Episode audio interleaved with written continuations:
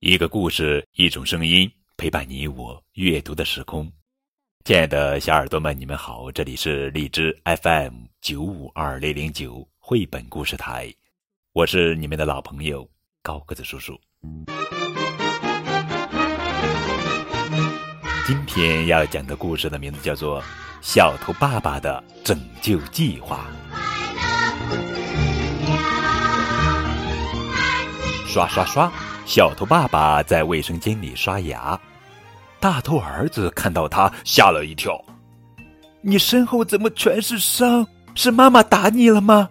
为什么？”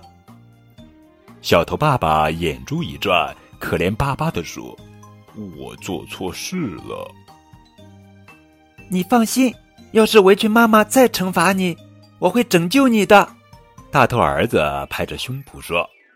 浓浓的苦味在空气中飘散开来，大头儿子循着味道跑到厨房。妈妈，你在做什么？我在给小头爸爸熬中药。这药是不是特别苦？大头儿子捏着鼻子问。谁让小头爸爸不听我的话？围裙妈妈紧皱着眉头，关掉火。我叫他来喝药。小头爸爸苦着脸尝了一口药，咦，这个药怎么是甜的？大头儿子冲他眨眨眼，小声说：“我把药换成了可乐。”围裙妈妈盯着小头爸爸喝完药，就提起了菜篮：“我去买菜啦！”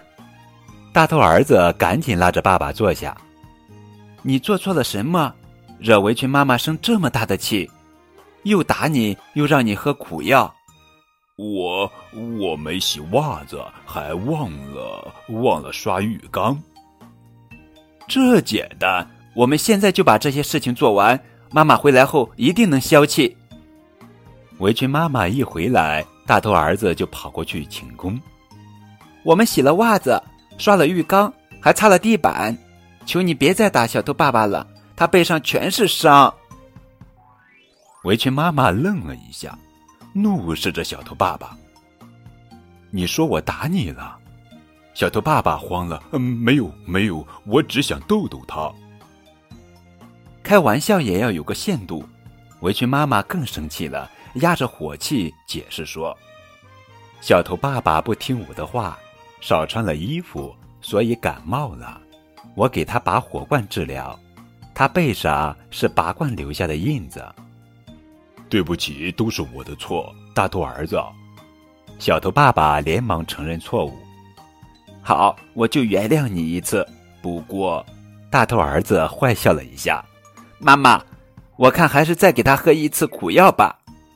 我看行。围裙妈妈点点头。哎，我可真是自作自受啊！小头爸爸无奈的摊了摊手。